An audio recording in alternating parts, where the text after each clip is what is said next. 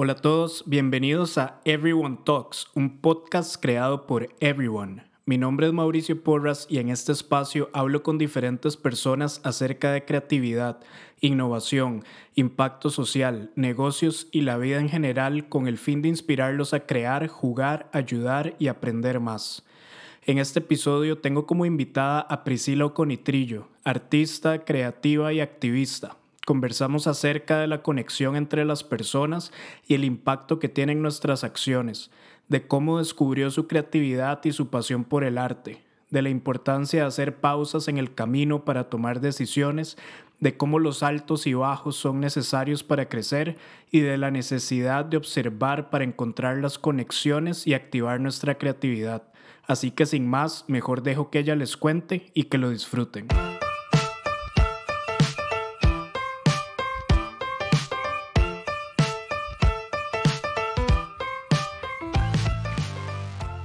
Frío Conitrillo, bienvenida a Everyone Talks. ¿Cómo estás? Hola Mau, todo bien, gracias por invitarme. Obvio, gracias a vos por, por apuntarte. Y bueno, tal vez para las personas que no te conocen, Pri, ¿cómo, cómo te describís? ¿Quién sos? ¿Qué te gusta? Yo soy una mujer creativa que vino al mundo a, a dejarlo un poquito mejor que como lo encontré. Yo diría que eso es lo que más eh, en lo que más me enfoco en mi vida. Mis decisiones, la mayoría, para no decir que todas, eh, siempre pienso en, en cómo puedo, o más fácil. Yo siento que cada persona genera un, un impacto grande en el mundo. Mucha gente no, crea, no cree eso, pero yo siento que el impacto que yo hago afecta por lo menos a las cinco personas que están a mi alrededor y, ese impact, y, y el impacto de esas personas afecta a las otras cinco y así es como un impacto se va propagando. Entonces, sí, soy como muy, creo mucho en eso, entonces todas mis decisiones las tomo basándome en eso. Por ejemplo, en lo que es, em, no sé, en cosas del ambiente, porque yo soy como muy de proteger a la naturaleza, es una de mis pasiones. Entonces mis decisiones siempre es en cómo hago para usar menos plástico, cómo hago para enseñarle a la gente a, a, tener como ese amor por la tierra que yo tengo, que mucha gente no tiene. Em, entonces, aparte de ser como proambientalista, eh, soy muy creativa. Me gusta mucho lo que es las artes plásticas, ya sea dibujar, pintar, esculpir. Em, me gusta mucho como experimentar con mis manos, ¿verdad? Como los colores, tocar, crear, cambiar, transformar.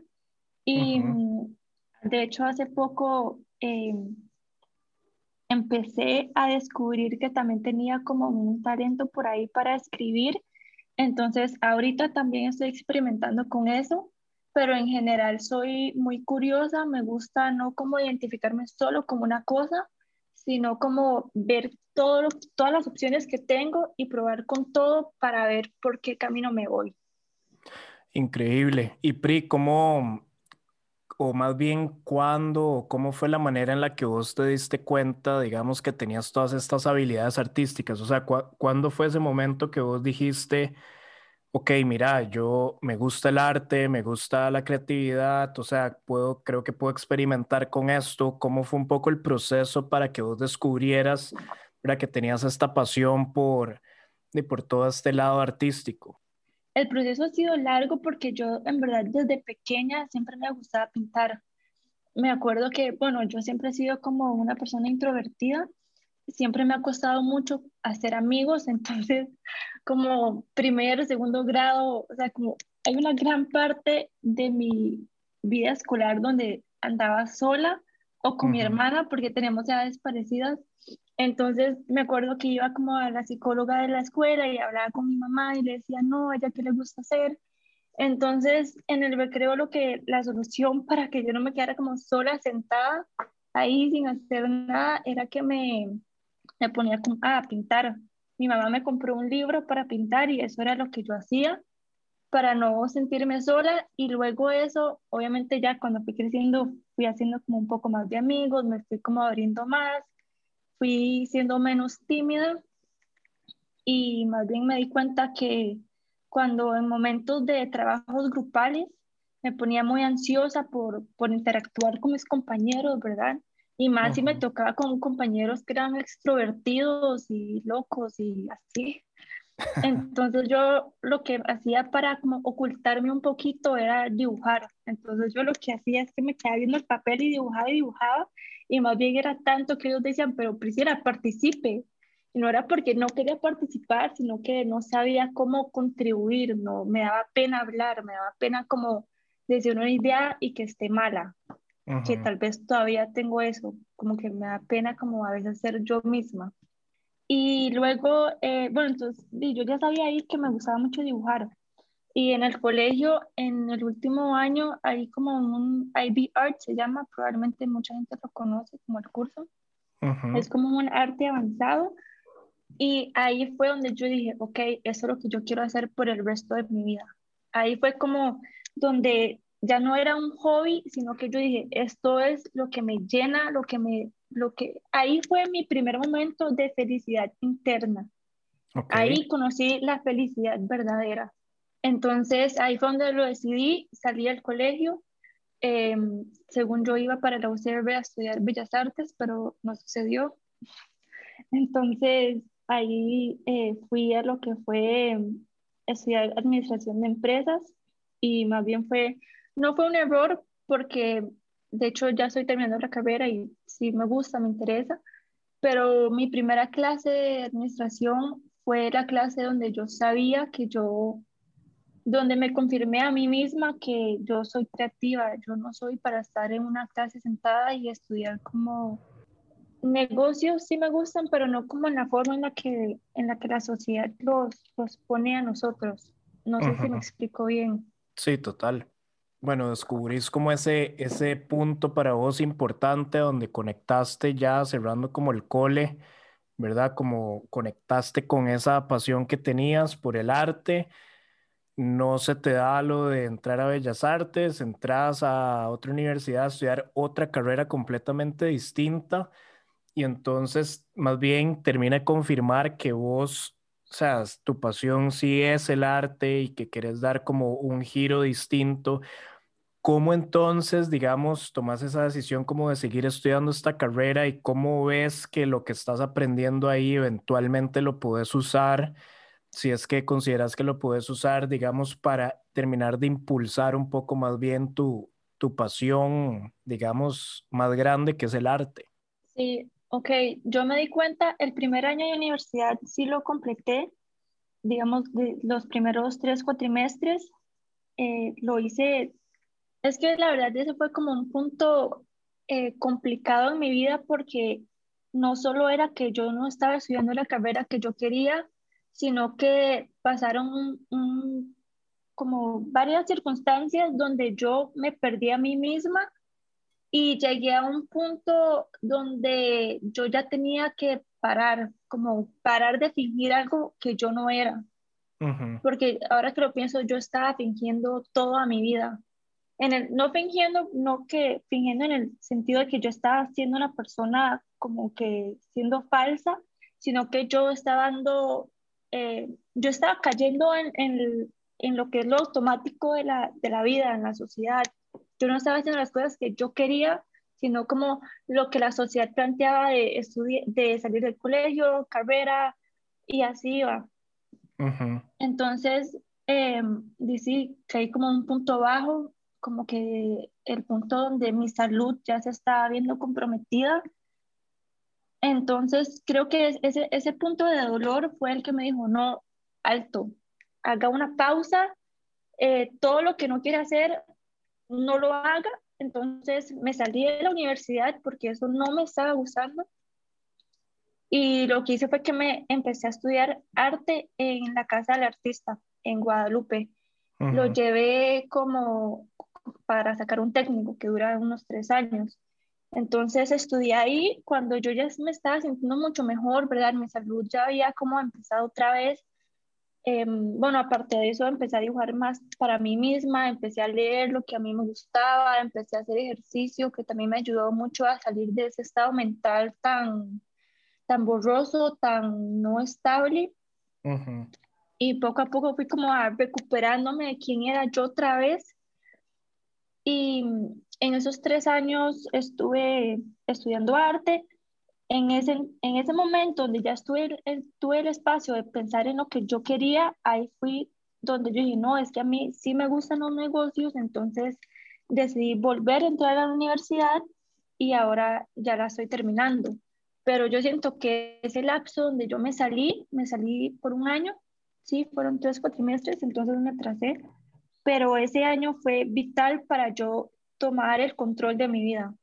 Sí, y yo siento que que a veces, ¿verdad? Esos, esos momentos, esas pausas son súper necesarias por lo mismo, porque a veces, como vos decís, vamos en automático y no vamos como pensando, ¿verdad?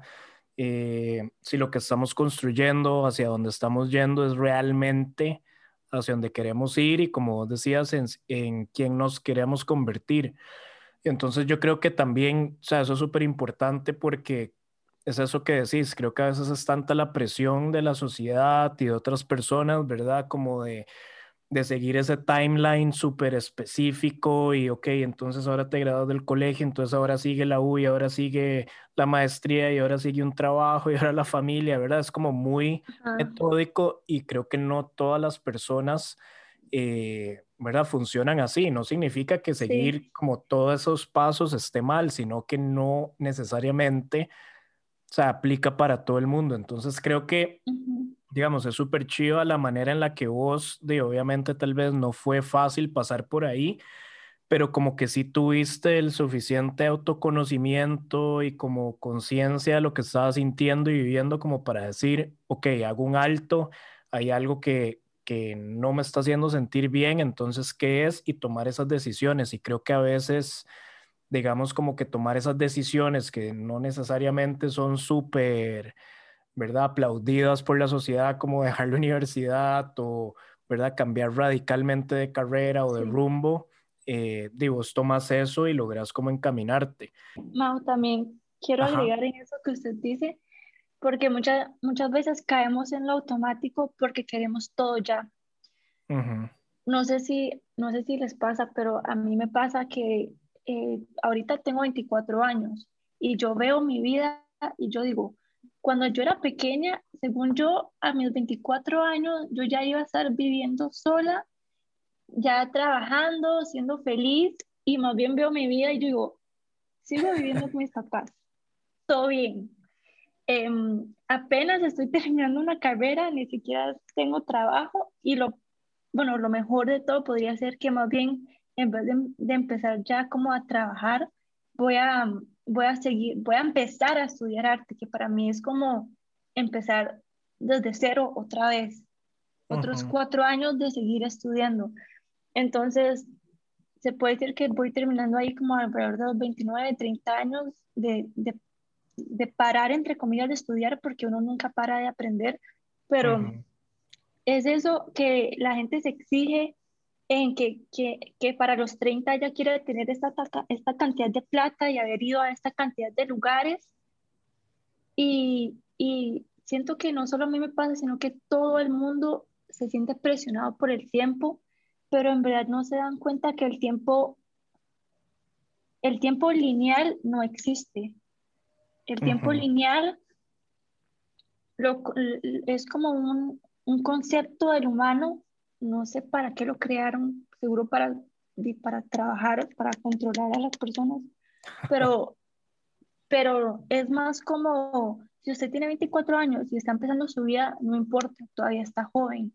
Si usted tiene 50, 60 años y se acaba de dar cuenta que lo que usted quiere hacer o todo lo que hizo en su vida no, no era usted, entonces no importa, empiece otra vez. Pero no hay que, no hay que no hay que definir dónde hay que estar solo por la edad. A eso es lo que voy. La edad es solo un número. Si usted sigue saludable y usted está en el estado correcto de mentalidad, usted puede tener 19 años o puede tener 30 años o 60, que me entienden a lo que voy.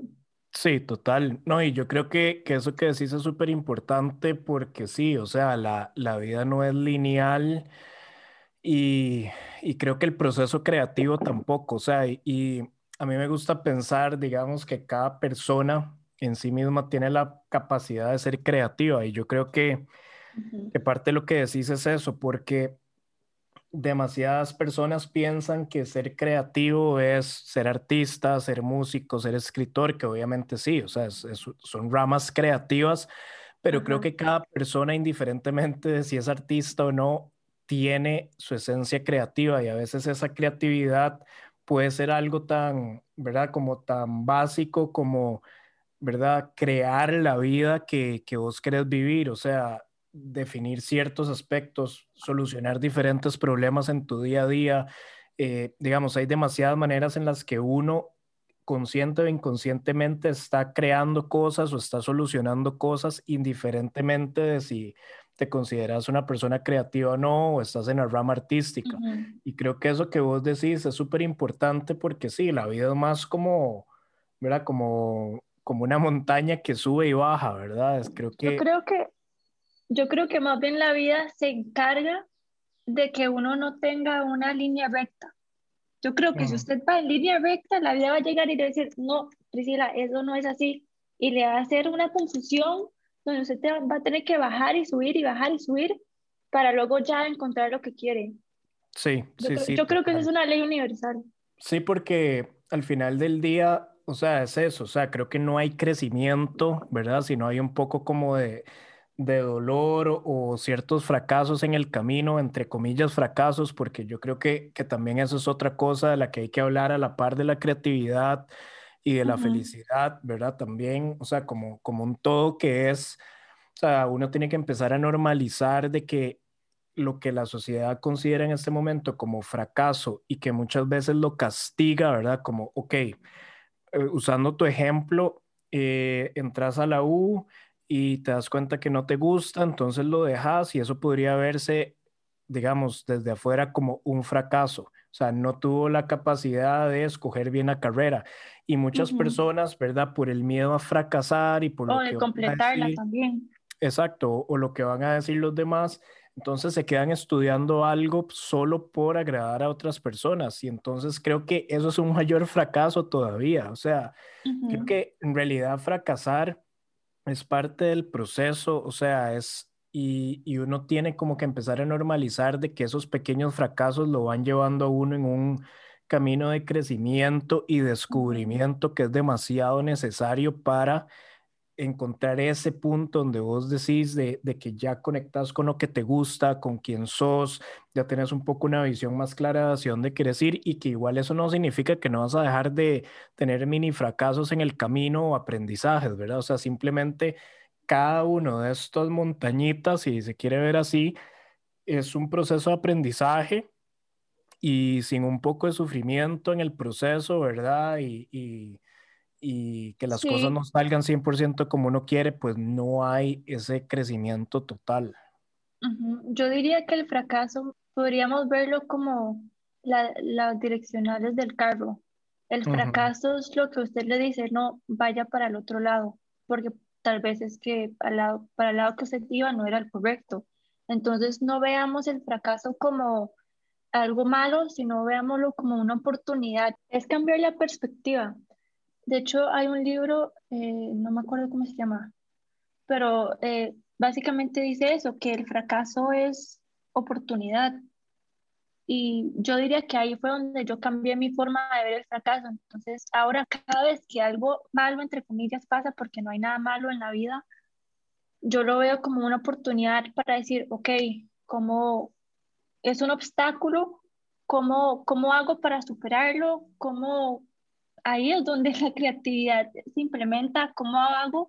¿Cómo busco otras maneras, otras soluciones para poder llevar mi trabajo a cabo? Que yo siento que eso se conecta con lo que vos decías, Mau, de la creatividad. La creatividad es buscar conexiones. La creatividad es eso, no es algo que tenga que ver específicamente con arte, sino es buscar conexiones. Entonces, podemos decir que la gente que es buena en matemática o en ciencia lo que hacen es buscar conexiones con los números y por eso es que les va también en eso, porque son creativos pero con números. La gente creativa con como decir lo que estamos acostumbrados a ver con, con arte es porque es creativa, pero con colores y formas. Entonces, al final todos somos creativos, pero de forma diferente. Lo que pasa es que la, es otra vez lo que digo, es cambiar la perspectiva. La creatividad no solo como es, no solo colores, formas y música y, y cosas de ser como emocionales, sino se trata mucho de, de buscar soluciones y también en los negocios también es, hay mucha creatividad. Total, y me gusta, me gusta esa definición que diste, o sea, me parece súper acertada como de que la creatividad es la capacidad de encontrar esas conexiones, me parece como demasiado chiva porque yo creo que eso es, o sea, es la capacidad de observar, de ver, ¿verdad? O entender ciertos problemas o ciertos retos y tener la capacidad de usar las herramientas que están a tu disposición, ya sea externas o también internas a través de talentos que vos tenés para eh, encontrar esas conexiones y lograr plantear, ¿verdad? Como, como una propuesta que reúna, ¿verdad? Todos esos puntos que, que, uno va viendo y creo que ahí es donde hay innovación, ahí es donde hay creatividad. Y me parece chivísima que lo plantees así porque es eso, o sea, para algunos eran los números, para otros eran eh, el código, ¿verdad? De desarrollo a nivel de tecnología, para otros era, como decir, los colores, las formas, las figuras, para otros eran las ideas, eh, creo que hay, o las notas musicales, o sea, creo que hay demasiadas cosas en el mundo que, que si uno los va conectando y, y las devuelven una forma distinta, ¿verdad? Que creo que todos los días hay como oportunidades para hacer eso. Eh, ahí estás aplicando creatividad y, y me parece que eso está genial porque entonces eso abre la creatividad a que sea aplicable para todo el mundo. O sea, todo el mundo tiene un set de talentos ¿verdad? Que, que funcionan para identificar estos patrones que hay ahí afuera y estas conexiones y crear algo. Y como vos decías al inicio de la conversación, o sea, ¿cómo, cómo darse cuenta con los talentos que uno tiene de estas conexiones alrededor y una vez que uno lo ve, cómo agregarle ese, ese valor que, que uno trae al mundo para también de plantear soluciones y, cosas y proyectos, ideas que también ayuden a, mejorar la vida de otras personas y hacer el mundo mejor. Y creo que un poco es eso. Si entendemos esa esencia de la que vos estás hablando y entendemos que hay creatividad en cada uno de nosotros, entonces podemos entender que está ahí y podemos usarlo, digamos, para el beneficio nuestro y de otras personas también. De hecho, Mau, la creatividad, nosotros nacemos como seres creadores, porque si, nos ponemos a pensar, no hay, no hay chiquito, no hay niña que, que no sea creativa. Tienen unas salidas que uno dice como, ¿por qué está pensando en eso? Y es porque es creatividad pura lo que está pasando en el cerebro. Porque, de hecho, y tiene mucho sentido, porque la creatividad nace al aprender cosas entre más cosas usted sepa, entre más conocimiento usted tenga, más conexiones va a poder hacer en su cerebro y más, más, más entre más conexiones, más trabajo creativo va a poder, va a poder sacar al mundo. Entonces, sí, sí es importante, digamos, si la persona quiere ser más creativa, es, es importante no solamente eh, aprender solo un tema, sino aprender varios para que el cerebro pueda ir haciendo las conexiones. Eso se llama, si no me equivoco, neuroplastia. y, y, así, es como, así es como nosotros, conectando ideas de diferentes cosas que hemos visto, creamos una nueva. De hecho, hay un libro que se llama Still Like an Artist, que habla de eso, que, que no hay idea original en el mundo porque ya todas las ideas están, simplemente es, es poder combinarlas para crear una, una idea, un concepto nuevo. Sí, eso está increíble porque, porque es eso que decís, o sea, ahí es donde hay oportunidad y, y es interesante porque yo creo que, digamos, planteándolo así, ¿verdad? Los niños y las niñas son súper creativas y como decías, es creatividad pura porque siento que pasan dos cosas que que creo que en el camino vamos perdiendo la sociedad va como, como opacando un poco, que es, eh, primero, como esa inocencia o esa, ¿verdad? Como, como ese espacio para, como para inventar o experimentar sin miedo a equivocarse o a fracasar, entre comillas, que también era lo que hablábamos ahora. O sea, estamos tan limitados por querer ¿verdad? ser perfectos y no fracasar y que no nos vean como un fracaso y lo que la sociedad espera y no sé qué. Entonces, no, no intentamos nada y siento que eso es algo que los niños tienen como, o sea, ellos intentan sin importar, ¿verdad? O sea, si, si van a estar en, en lo correcto no. Entonces creo que eso es importante, no perder esa capacidad como de asombro, esa inocencia, como decir, mira, voy a intentar esto y no me importa lo que nadie más piense, porque es, es, instintivo, creo que me va a hacer feliz o lo voy a disfrutar, eso por un lado, y lo otro que decías de que los niños constantemente están aprendiendo nuevas cosas y entonces van, ¿verdad? Aplicando como todo este conocimiento y van haciendo conexiones. Y nosotros, aunque, digamos, vamos creciendo y seguimos aprendiendo, pero creo que dejamos a veces como igual el aprendizaje se vuelve súper automático, súper, ok, voy a aprender esto porque es lo que me piden en el trabajo, voy a aprender esto porque es lo que tengo que hacer para pasar la U, voy a aprenderme o memorizarme esto porque nada más lo tengo aburrido. que hacer. Exacto. Y dejamos, o sea, es un aprendizaje demasiado tímido y lineal. Hablando de lo lineal, o sea, el aprendizaje se vuelve como, ok, aprendo esto porque tengo que llegar aquí y punto. Y no es tanto un tema de aprendizaje porque realmente estoy curioso o curiosa acerca del tema. Y creo que eso es lo otro importante, o sea, como ese aprendizaje acompañado de curiosidad, o sea, cuando la curiosidad es genuina, creo que ahí con un poco de, de estas ganas de, de, crear algo, de hacer esas conexiones, creo que ahí es donde pasa como ese chispazo de creatividad, cuando hay una curiosidad genuina, hay un aprendizaje, digamos, bastante curioso eh, de descubrir algo y uno no le tiene miedo a mandarse a tratar de descubrir qué es ese algo que uno está como intuyendo y creo que ahí es donde pasa el chispazo de, de la creatividad pura y la innovación que los niños tienen demasiado y que uno en el camino nada más se le va esfumando si uno no es intencional en practicarlo. Ajá, y de hecho es importante también estar abierto y, y observar, ¿no? Observar es súper importante porque cuando uno no juzga, sino observa, usted ve las cosas como en verdad son. Y cuando usted está abierta a esa energía, o por lo menos a mí pasa, cuando yo estoy con la mente abierta, siempre observando, siempre viendo, siempre atenta a qué oportunidades me puede traer la vida, ahí es donde pasa la conexión por lo menos a mí me pasó, yo le conté a Mao que estaba haciendo este libro para niños. La cosa es que nació porque yo tuve en un momento de, de, de, digamos, yo no estaba trabajando, yo no estaba estudiando, no estaba aprendiendo, literalmente estaba haciendo X cosas en la casa, o sea, estaba como relajación, mi mente estaba relajada y me vino la idea de hacer ese libro donde la historia nada más la empecé la pensé así en 30 segundos y luego obviamente yo llegué a la computadora y la escribí rapidísimo el primer borrador, pero esa idea que yo tuve no fue porque yo me quedé sentada en la mesa esperando, yo diciendo, ok, ¿qué voy a escribir? ¿De qué puedo escribir?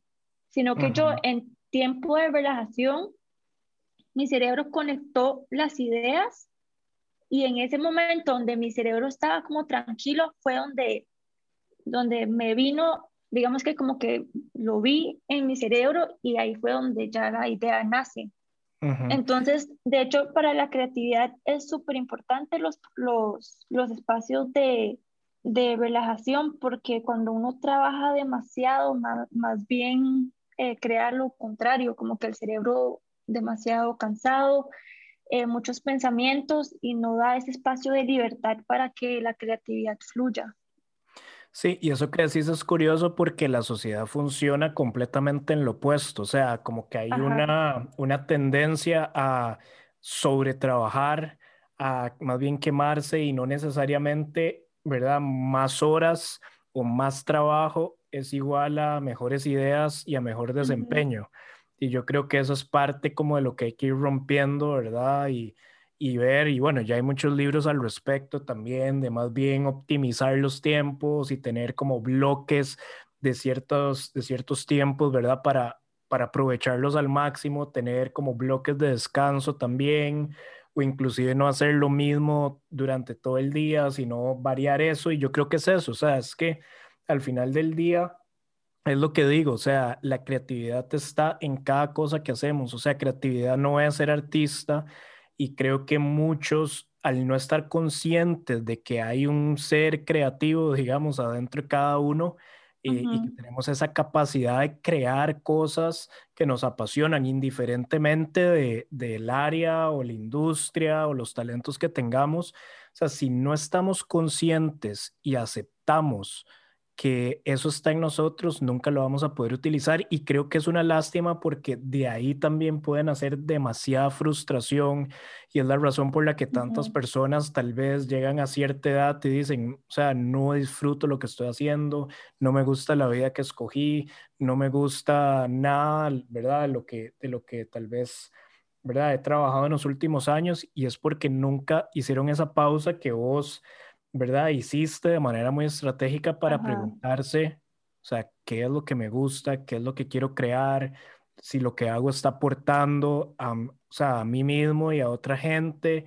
Y entonces creo que es eso, o sea, tenemos que estar demasiado conscientes de que la creatividad es algo que hay que activar, que cada uno lo tiene, pero que hay que activar y, y pasa por eso, por tener esos espacios, ¿verdad? Como bajar el ritmo, pasa por tener esos espacios de observación que mencionabas ahora, pasa por tener curiosidad para seguir aprendiendo cosas nuevas, ir descubriendo cosas que a uno le emocionen y creo que esa mezcla de cosas van generando las conexiones y va generando esas ideas y de ahí pueden nacer, ¿verdad? O sea, cosas increíbles. Diste muchos insights importantes de, de posibles causas, ¿verdad? Por las que tal vez uno no pueda estar conectando con esa pasión o, o o esas cosas que le generan a uno, ¿verdad? Curiosidad. Entonces, de nada, Pri, muchísimas gracias por, por todas esas ideas y esos insights valiosísimos que has ido aprendiendo en el tiempo y que compartiste. Obviamente creo que es un tema del que podríamos hablar horas, ¿verdad? Y, y compartir, pero más bien te agradezco que, que sacaras el rato para hablar un, un poco de esto y tal vez inspirar a otras personas a explorar un poco más ese lado creativo. Gracias, más, más bien por invitarme. Es un tema muy largo, ¿verdad? Todavía yo puedo seguir hablando de esto por mucho tiempo. Gracias, Pri, y nos hablamos pronto. Gracias, Mau. Un abrazo, chao. Gracias por escuchar este episodio de Everyone Talks. Recuerden suscribirse a nuestro podcast y seguirnos en Instagram como everyone-club. Nos escuchamos en la próxima.